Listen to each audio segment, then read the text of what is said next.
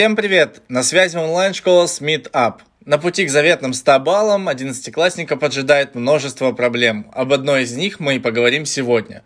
Очень важно в 11 классе правильно расставить приоритеты так, чтобы успеть подготовиться ко всем экзаменам. А как же это правильно? Сегодня об этом нам расскажет наша наставница, которой удалось это сделать. Маша, Маша, привет! Привет, привет, привет! Меня зовут Маша. Я сама из Кирова, сейчас живу в Москве мне 18 лет, я учусь в высшей школе экономики. И, наверное, нужно рассказать о себе. Я творческий человек, рисую всякие плакаты разные, пишу стихи, эм, наверное, готовлю сладости. Возможно, это мое хобби. Как-то ЕГЭ по большей части их съела.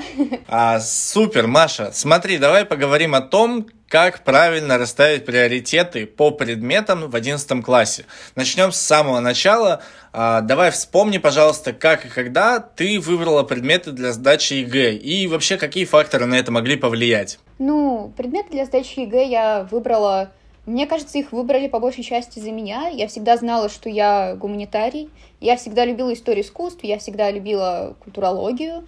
И а, мне кажется, логичным было бы предположить, что я буду сдавать историю, обществознание, но у меня никогда не было осознанного решения. В какой-то момент я хотела стать морским биологом. У меня была такая маленькая придурь в классе, так в девятом, в десятом, но э, мама, моя дорогая мама, это очень быстро пресекла. И э, мне кажется, какие экзамены я буду сдавать, я решила в начале лета перед одиннадцатым классом. Вот так вот. Повлияло на это, конечно же, Uh, ну, мои учителя, я из такого гуманитарного профиля, uh, из очень гуманитарно направленного лицея, и у нас очень такие авторитарные, но в то же время понимающие учителя, они всегда наставляли нас как бы на правильный путь, мне не дали убежать в биологию, мне не дали убежать в химию, и спасибо большое им за это. Смотри, ты сказала про учителей, а Расскажи, насколько вообще хорошо готовили к экзаменам в вашей школе. То есть, потому что, ну, ни для кого не секрет, что сейчас во многих школах есть с этим проблема, что на одной подготовке, которую дает тебе школа, не вывезешь особо ЕГЭ. А вот расскажи, как у вас было. Э, наверное, ни для кого не секрет. Мой лицей выпустил очень-очень много всеросников. Я этим очень горжусь. У нас всегда были хорошие учителя по истории, по обществознанию, конечно, специфичные. Uh, но в нашей школе, мне кажется, готовили хорошо. Не было такого uh, очень четкого подхода. У меня очень часто складывалось ощущение, что у меня есть мышцы, у меня есть как бы кожа вот знаний, у меня есть вот эта вот крона, но нет самого дерева, нет самого ствола знаний. У меня были такие спорадические разбросанные факты, то есть если у меня спрашивали какую-то тему, я могла ответить, но у меня никогда не было, особенно по истории, единого понимания самого предмета. У меня никогда не было ЕГЭшных знаний, и вот это огромный минус. В школе меня к этому не готовили.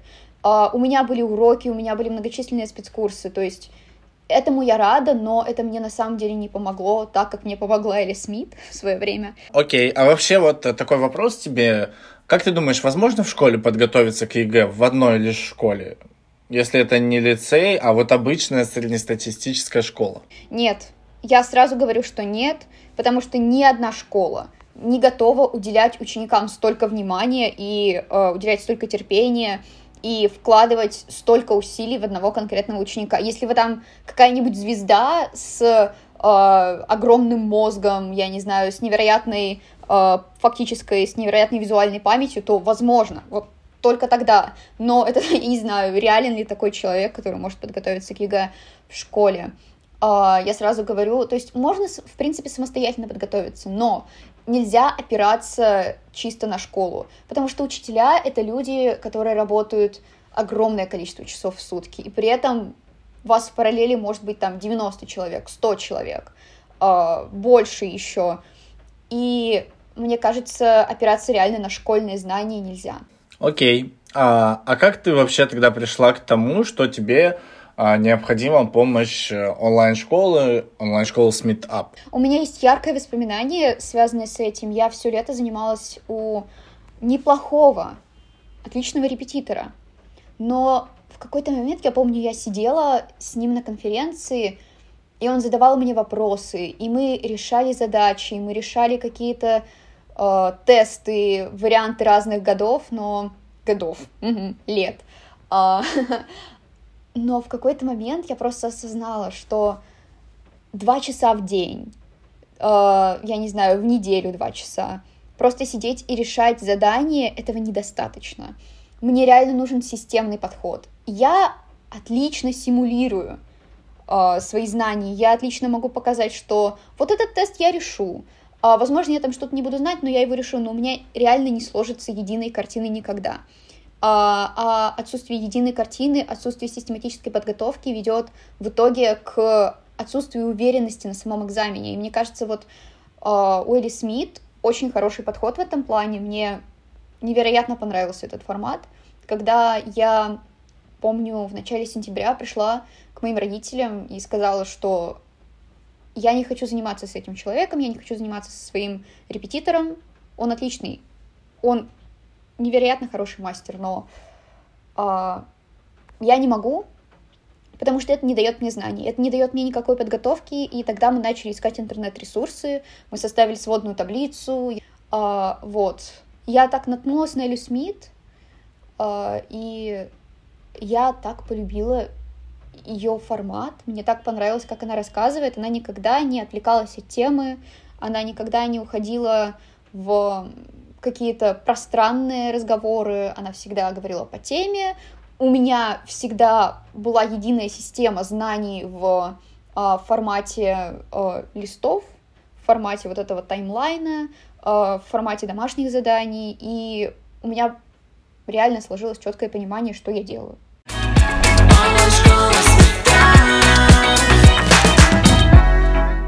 Ты сказала про сентябрь, да, что именно в сентябре случился тот переломный момент.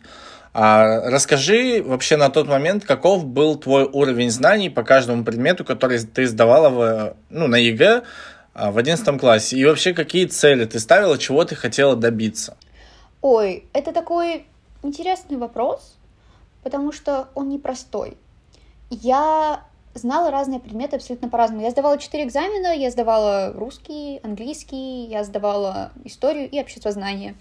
Много, но на моем примере, мне кажется, очевидно, что можно сдать их на 90 плюс. Вполне себе сложившаяся ситуация уже. Вот. А, мне кажется, особенно по истории, у меня реально, у меня не было скелета знаний, у меня не было какой-то единой картины. Я могла там, я не знаю, сказать, что такое Харуквь. Я могла вспомнить э, 1861 год, я могла рассказать там, не знаю, про крещение Руси, могла что-то рассказать про Великую Отечественную, но когда у меня спрашивали вза взаимосвязь разных э, понятий, разных дат, у меня никогда этого не было. То есть э, мой уровень знаний не был нулевым. Э, я любила историю, но он не был достаточным, чтобы я могла прийти на экзамен и написать его на 100. У меня никогда не было стопроцентной подготовки.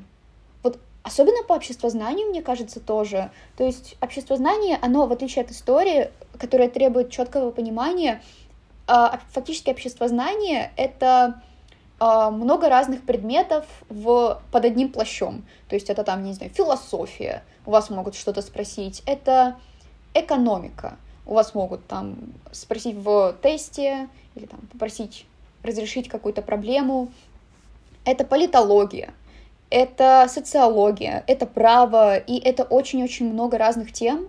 И у меня вот, особенно по обществознанию, которое я, кстати, сдала лучше всего, я сдала его на 99 баллов, что удивительно. А вот у меня, мне кажется, было меньше всего знаний именно по нему. А, но я четко поставила себе цель. Вот в истории, особенно когда ты идешь на экзамен, когда ты сидишь в сентябре и понимаешь, что, боже мой, экзамен через год, меньше, чем через год, я ничего не знаю, я все завалю. Нет. Главное поставить себе цель, делать маленькие шаги. Потому что любой шаг — это шаг в нужном направлении. Я не знаю, читаешь ты про э, каких-то князей, про Древнюю Русь, или ты там изучаешь 20 век, главное делать четкие шаги по направлению к цели. А, неважно, насколько они быстрыми будут, неважно, насколько они будут большими, главное просто сидеть и делать, потому что мой, мне кажется, девиз по жизни — успеха добивается не тот, кто работает, повинуясь вдохновению, а тот, кто работает даже тогда, когда вдохновения нет. Давай перейдем непосредственно тогда к самому процессу подготовки, к самому 11 классу. Расскажи поподробнее о нем. А, как ты вообще справлялась э, с таким большим количеством предметов и как у тебя получилось? В чем, в чем вот эта формула успеха? Как думаешь? О, формула успеха в расставлении приоритетов.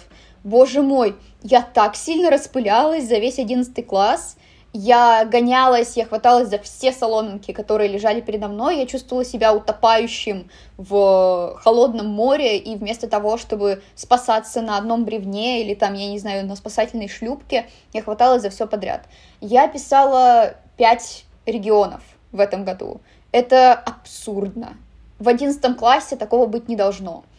Я писала перечневые олимпиады, что на самом деле лучше перестраховаться и написать перечневые олимпиады, лучше взять их, чем не взять.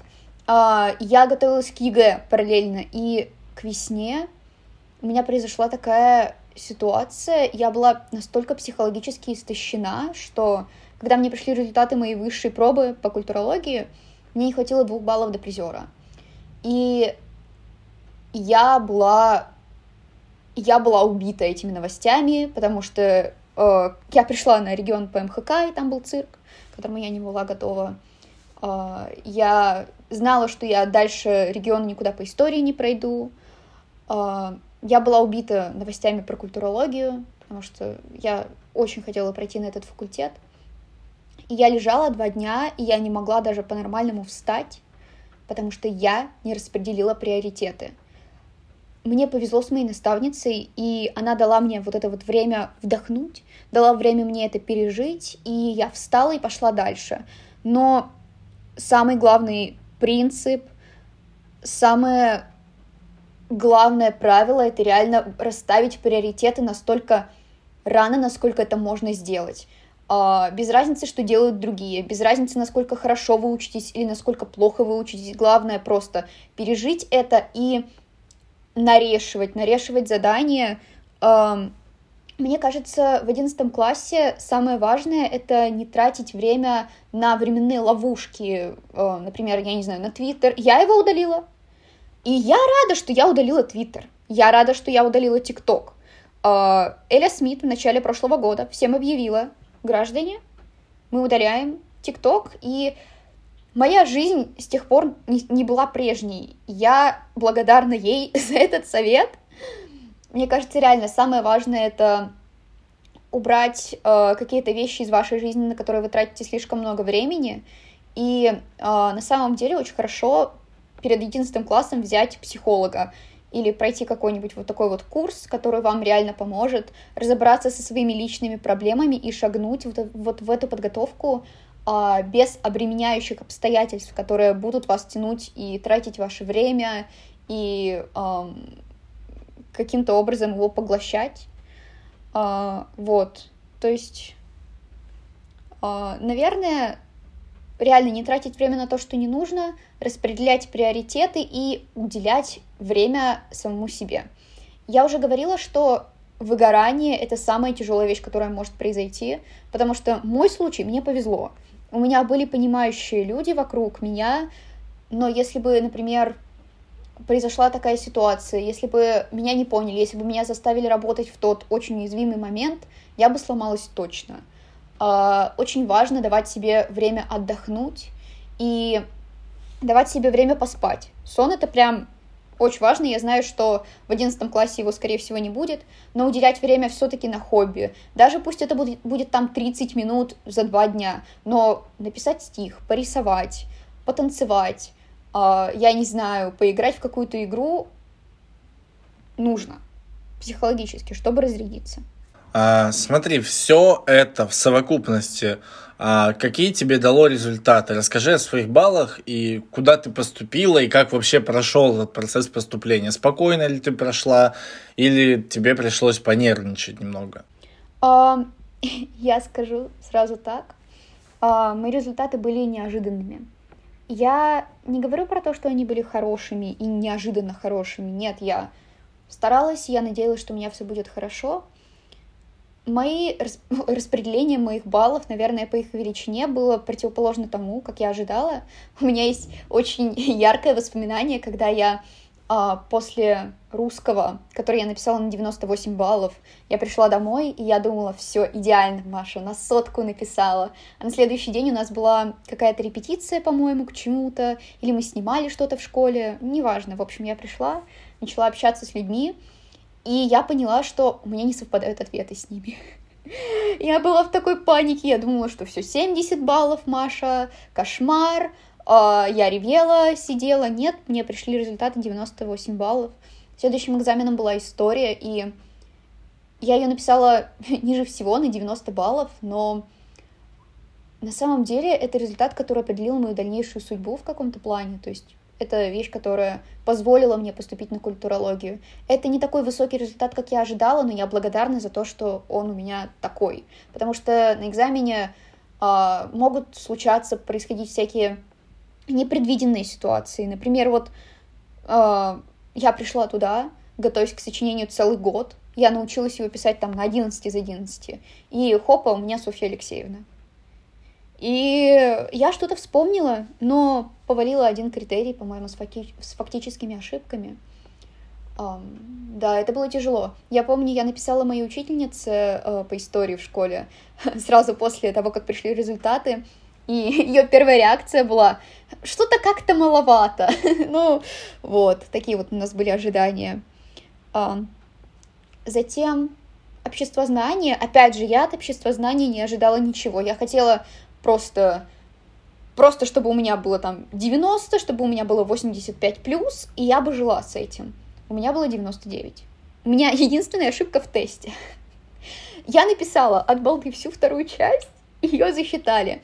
Просто потому, что в какой-то момент я нарешивала вот эти вещи, а, я нарешивала разные тесты, и мне в каком-то плане повезло с вариантом.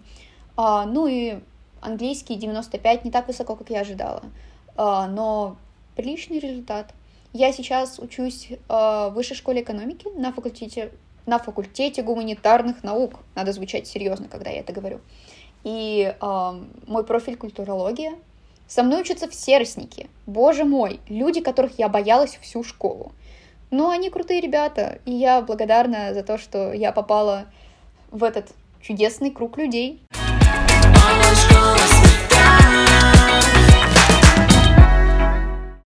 Давай в завершении нашего подкаста я попрошу тебя дать три, на твой взгляд, самых главных совета одиннадцатиклассникам, которые сейчас начали подготовку к ЕГЭ.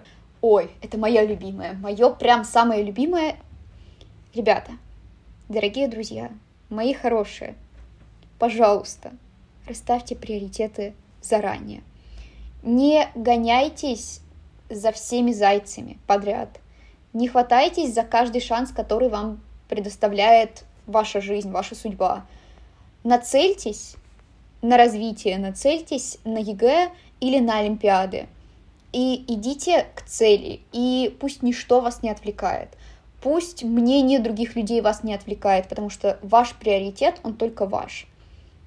Основывайтесь на заранее поставленных целях. Во-вторых, не забывайте оглядываться. Потому что к весне я не знаю, там, к зиме, вы начинаете впадать в панику. То есть ЕГЭ уже там через сколько там месяцев, через три месяца, через два месяца. И вот он уже там вам дышит на ухо этот ЕГЭ. Нет. Вы работали целый год. Вы делали маленькие шажки, большие шажки.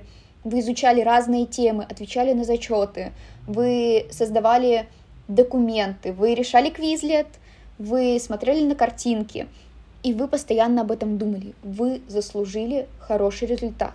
Не забывайте оглядываться, не забывайте хвалить себя и говорить, боже мой, какой путь я уже прошел. Как я благодарен, как я рад, что у меня уже есть какие-то знания, потому что реально не а, плачь, не, не, не плачьте, скорее, а не расстраивайтесь и не думайте негативно. А, мне кажется, очень важно реально настроиться на экзамен. И, наверное, в-третьих, что я могу сказать в-третьих? Не слушайте тех, кто говорит, что у вас не получится. Потому что у вас получится. Получилось у меня. Я девочка из Кирова. Какая-то там Маша из какого-то там лицея. Я фактически была никем. Я не писала никогда э, в Серос. Я каждый раз валилась на высшей пробе. Я была очень неуверена. Я смотрела на моих одноклассников, и я видела безграничный потенциал э, и огромные умы, но я никогда не видела этого в себе. В каждом из вас есть ваш собственный ум. В каждом из вас есть невероятный огромный мозг. В каждом из вас есть ваши сильные стороны. Даже если у вас ноль знаний по истории, даже если вы готовитесь с нуля, к вам можно найти подход. Вы обучаемые. Без разницы, если у вас есть негативные люди в вашей жизни, если у вас есть учителя, которые не стараются над вами, даже если вас, вас окружают люди, которым плевать, вы сможете. Потому что вам нужно идти к этой мечте. Я в конце года, когда люди уже начали сдаваться в моем чате по истории, когда мы все устали, я помню, перед самим ЕГЭ у нас был созвон, и я спросила их, ребята, скажите, о чем вы мечтаете? И на меня как бы меня осыпали разными ответами, то есть я просто хочу сдать ЕГЭ, или я хочу сделать то-то, то-то, или я хочу написать такую-то книгу, я хочу, чтобы для вас экзамен по истории и абсолютно все экзамены стали не помехой, а средством к достижению вашей мечты. После такого вот так. спича Маша даже добавить нечего, прям э, в самое сердечко. Маш, спасибо тебе большое, что пришла с нами поболтать. Я думаю, это было очень полезно ребятам, особенно которые сдают там больше двух-трех предметов. Это вообще я думаю, что достаточно много они вынесут с нашего подкаста. Спасибо тебе огромное. Угу, пожалуйста, большое. Вот. А, ребята, спасибо, что послушали наш подкаст. А, начинаем вместе этот учебный год. Э, старайтесь, а у вас обязательно все получится, мы в вас верим. И обязательно следите за тем, чтобы вам было комфортно учить историю. Это очень важно. Вот. А, всем большое спасибо еще раз, всем удачи и всем пока-пока. Помните, что история вокруг нас, и она очень интересна. Пока-пока, мои хорошие.